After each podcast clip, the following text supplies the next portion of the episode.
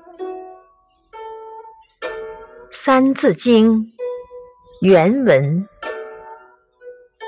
稻粱菽，麦黍稷，此六谷，人所食。译文：人类生活中的主食，有的来自植物，像稻子、小麦、豆类、玉米和高粱。这些是我们日常生活的重要食品。点评：人要吃饭，就得耕耘播种。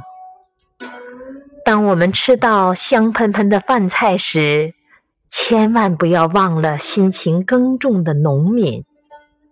谁知盘中餐，粒粒皆辛苦。要爱惜。每一粒粮食。